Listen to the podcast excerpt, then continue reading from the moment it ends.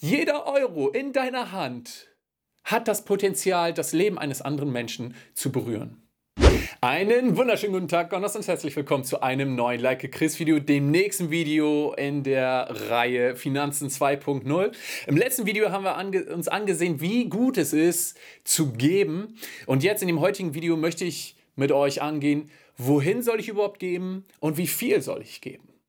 Ja, und hier möchte ich dir erstmal aufzeigen, de, der Hauptpunkt, warum Gott dir Geld gibt, ist hauptsächlich der, dass du ein Segen für andere Menschen sein kannst. Das lesen wir in 2. Korinther 9, Vers 8. Da steht nämlich, Gott aber ist mächtig, euch jede Gnade im Überfluss zu spenden, sodass ihr in allem, alle Zeit, alle Genüge habt und überreich seid zu jedem guten Werk. Gott gibt dir primär Geld, damit du ein Segen für deine Mitmenschen sein kannst. Und deswegen ist meiner Meinung nach dieser Gedanke, ja, uh, ich möchte ganz arm leben und ich möchte nicht viel haben und so weiter und ähm, ich möchte nur gerade so über die Runden kommen, weil das ist ja so ein heiliges Leben, ziemlich dämlich. Warum? Weil Gott dann nicht durch dich die Leben anderer Menschen be berühren kann. Jeder Euro in deiner Hand hat das Potenzial, das Leben eines anderen Menschen zu berühren. Ja, und es ist so wichtig, das möchte ich dir nochmal zusprechen, Gott ist nicht zornig auf dich, wenn du nicht gibst. Ja, aber es ist einfach unweise. Das haben wir im letzten Video gesehen und das werden wir in diesem Video auch nochmal sehen. Aber wie viel ist nun richtig? Wie viel soll ich denn geben? Und hier kann ich dir sagen, das ist individuell. Ja, es ist für den einen richtig, 2% zu geben, es ist für den anderen richtig 10% zu geben, es ist für den anderen richtig 80% zu geben. Das ist individuell. Frag Gott, wie viel du wohin geben sollst. Ja, und ich möchte dich ermutigen, wenn du damit anfängst, Finanzen zu geben und du das vielleicht noch nie gemacht hast oder bisher sehr wenig, dann fang lieber mit weniger an, als fang lieber mit weniger glücklich an, als mit viel, wo du denkst, oh nein, und ich weiß nicht, ob das gut wird. Wir haben diesen Vers schon gesehen. Ich möchte ihn hier auch nochmal aufzeigen. 2. Korinther 9, Vers 7. Da geht es ums Geben und da steht halt, jeder soll geben, wie er es sich im Herzen vornimmt, nicht widerwillig oder gezwungen, denn einen fröhlichen Geber hat Gott lieb. Und einen fröhlichen Geber, das bedeutet nicht, je mehr du gibst, desto mehr hat Gott dich lieb. Nein, auf keinen Fall. Es bedeutet das, was du mit einem guten Gefühl geben kannst, wo du ja, wo du dich wohl beifühlst. So viel sollst du geben. Und dann, wenn du anfängst ganz klein und merkst, okay, ich kann Gott vertrauen und ja, das klappt, dann geh die nächsten Schritte und komm dahin, dass du so viel gibst, wie Gott durch dich geben möchte. Ja? Und es ist ganz wichtig, alles, was Gott dir gibt, alles Geld, was er dir gibt, ist zum Teil Same zum Aussehen, zum Weggeben und zum Teil Brot zum Selbstgenießen. Ja, das lesen wir in 2. Korinther 9, Vers 10 im ersten Teil. Da steht nämlich, er aber, der dem Seemann Samen darreicht und Brot zur Speise. Hier geht es um Gott und da steht halt drin, okay, er gibt dem Seemann Saat zum Weggeben und Brot zum Essen. Gott gibt dir Geld zum Weggeben und Geld, ja vielleicht nicht direkt zum Essen, aber zum Genießen, zum für dein Leben nutzen. Ja, und ich möchte dich heute ermutigen, iss keine Samen. Da, die werden dich vielleicht auch ein bisschen satt machen, aber bei weitem nicht so, wie es sein sollte. Aber gleichzeitig auch ganz wichtig, sehe kein Brot, weil das wird nur vergammelt, das bringt auch nichts. Also finde heraus, was ist Samen, was gibt Gott dir, damit du es weggibst und was ist Brot, was gibt Gott dir, damit du es einfach genießt. Der nächste Punkt, der wichtig ist fürs Geben, ist ganz einfach, gib nicht am Ende des Monats, wo du sagst, ah, okay, jetzt habe ich noch so und so viel Geld über, das gebe ich jetzt weg oder sowas, sondern gib am Anfang deines Monats. Das lesen wir nämlich in der Bibel in Sprüche 3, Vers 9.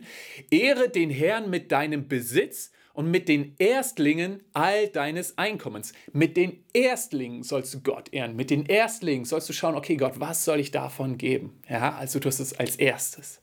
Ja? Und der zweite Punkt ist, er ist auch so wichtig und so elementar. Und zwar, gib nicht mit der Motivation zurückzubekommen. Ja, gerade dieses Video und das letzte Video führen einen leicht vielleicht in diese Richtung. Okay, jetzt gebe ich ganz viel, weil dann kriege ich so viel zurück und so weiter. Aber es ist so wichtig, dass die Hauptmotivation, warum du Geld gibst, Liebe ist. Das lesen wir in 1. Korinther 13, Vers 3. Da steht nämlich, und wenn ich alle meine Habe austeilte und mein Leib hingebe, damit ich verbrannt würde, aber keine Liebe hätte, so nützte es mir nichts. In dem Moment, wo du selbst all dein Geld wegspendest, aber das nicht in Liebe tust, bringt es dir nichts. Und dieser Vers zeigt so auf, okay, deine Haltung gegenüber Geld ist wichtiger als das, was du mit deinem Geld machst, ja? Und ich möchte dich ermutigen, stell dir immer mal wieder die Frage, okay, warum gebe ich mein Geld? Warum gebe ich irgendwelche Dinge irgendwo hin? Warum gebe ich das Geld an Gott oder warum gebe ich das Geld an Menschen? Das solltest du immer wieder hinterfragen und stell immer sicher, dass Liebe die Basis ist, auf der du diese Entscheidung triffst.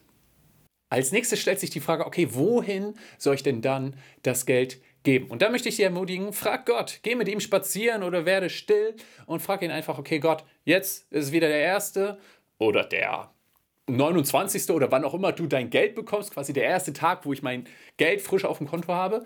Gott, wie viel soll ich wohin geben? Ja, und dann möchte ich dich ermutigen, ein Punkt, wo es immer gut ist, hinzugeben, ist der Punkt, wo du geistlich gesehen deine Nahrung herbekommst. Ja, zum Beispiel in deine Gemeinde. Wenn du sagst, okay, hey, das ist etwas, da ziehe ich was raus, da nehme ich auch viel mit und so weiter, dann gib dahin. Wenn du irgendeinen Ministry-Dienst hast, wo du sagst, oh, da höre ich Predigten oder was auch immer, die machen coole Events, dann gib dahin. Ähm, du kannst auch dein Geld aufteilen. Gib es, wenn Gott dir sagt, gib zu den Obdachlosen, dann gib zu den Obdachlosen. Ich hatte jetzt gerade vor ein paar Monaten für so vier, fünf, sechs Monate den Eindruck, dass Gott sagt, hey, 5% von dem, was du ähm, monatlich hast, das gibst du jetzt, das packst du dir zur Seite und dann, wann immer du einen Obdachlosen gibst, dann holst du denen davon was. Das war richtig nice und da sind coole Sachen draus entstanden, ja. Aber, und hier ist nochmal ein Punkt, den ich ganz unterstreichen möchte, wenn du Geld in deine Gemeinde gibst, dann gib das Geld nur in deine Gemeinde, wenn sie wirklich Gottes Wort auch predigt und wenn sie Bedürftigen hilft und gute Sachen tut, weil das, wo du dein Geld investierst, da, das unterstützt du. Und nicht jede Gemeinde tut wirklich das, was Gottes Plan für sie ist. Damit meine ich nicht, ja, wenn irgendwas schief läuft, dann gibt nichts mehr oder sowas. Das nicht. Aber hab wirklich im Fokus, okay, ist meine Gemeinde zumindest auf dem Weg dorthin, wo Gott sie haben möchte. Ja. Als nächstes möchte ich dich noch ermutigen, gib nicht dahin, wo du angebettelt wirst oder unter Druck gesetzt wirst. Auch das passiert in vielen Gemeinden, ja, sondern gib dahin, wo du geistlich erbaut wirst. Okay, zu guter Letzt möchte ich diesen Bereich geben, abschließen mit einem geistlichen Gesetz. Und hier geht es nicht um ein Gesetz wie, keine Ahnung, das Gesetz der Körperverletzung, der eine darf den anderen nicht schlagen oder was auch immer, sondern eher es geht um ein Gesetz wie das Gesetz der Schwerkraft zum Beispiel. Ja? Und auch in der Bibel lesen wir von vielen Gesetzen und es gibt unter anderem das Gesetz der Saat und Ernte. Ja, das lesen wir in 2. Korinther 9, Vers 6. Das aber bedenkt, wer kärglich sät, der wird auch kärglich ernten. Und wer im Segen sät, der wird auch im Segen ernten. Im Kontext dieser Bibelstelle geht es um Christen, die Geld geben. Ja, und dieses geistliche Gesetz zeigt einfach auf, du wirst immer so ernten, wie du gesät hast. Du wirst so viel ernten, wie du gesät hast, beziehungsweise exponentiell so viel, wie du gesät hast. Und du wirst auch immer das ernten, was du gesät hast. Ja? Dieses Gesetz wird noch in anderen Versen aufgezeigt, die zeige ich dir jetzt nur einmal auf, du kannst die gerne nachlesen. Äh, wenn ich die jetzt auch noch durchgehen würde, das würde den Rahmen sprengen. Und zwar in 2. Korinther 9, Vers 6, in Galater 6, Vers 7 und in Lukas 6, Vers 38. Letzten Endes ist es so wichtig, wir werden immer das ernten, was wir sehen und wir werden exponentiell so viel ernten, wie wir sehen. Wenn du Kartoffeln ernten möchtest, was musst du sehen? Kartoffeln. Logisch, oder? Wenn du Liebe ernten willst, was musst du sehen? Liebe. Wenn du Akzeptanz sehen willst, musst du Akzeptanz ernten. Wenn du Wohlstand, Geld ernten willst, dann musst du Geld sehen. Und es ist letztendlich einfach schlauer, am Anfang weniger zu haben und bereit sein, mehr wegzugeben, um dann eine große Ernte einzufahren. Dazu möchte ich dich in jedem Bereich ermutigen. Es ist ein geistliches, ein biblisches Gesetz. Und ich kann dir sagen, das funktioniert wirklich. Jawohl. Und ich möchte dich noch einmal ermutigen, sei immer großzügig. Auch wenn es nur das Trinkgeld im Laden ist, was auch immer ist. Du kannst Gott nicht im großzügig sein übertrumpfen. Das wirst du feststellen, wenn du anfängst, großzügig zu sein. Und wenn du jetzt noch so zweifelst und sagst, oh, ich weiß nicht, ob ich geben soll, weil wenn ich weggebe, wenn ich mich um die anderen kümmere, wer kümmert sich denn dann um mich? Möchte ich dich ermutigen, hey, Gott wird sich um dich kümmern und er wird es so viel besser machen, als du es jemals könntest. Und geben ist letztendlich gleichzusetzen mit Glauben oder Vertrauen, ja?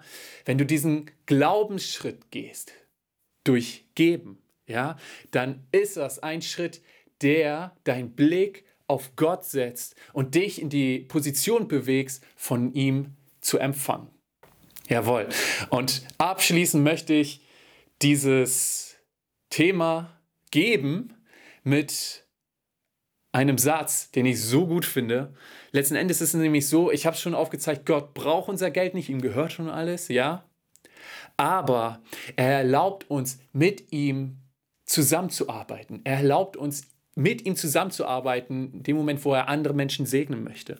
Und ich möchte dich ermutigen, genieß es, fang an zu lernen, das zu genießen, dass Gott dich im Bereich Finanzen gebraucht. Das ist etwas Großartiges.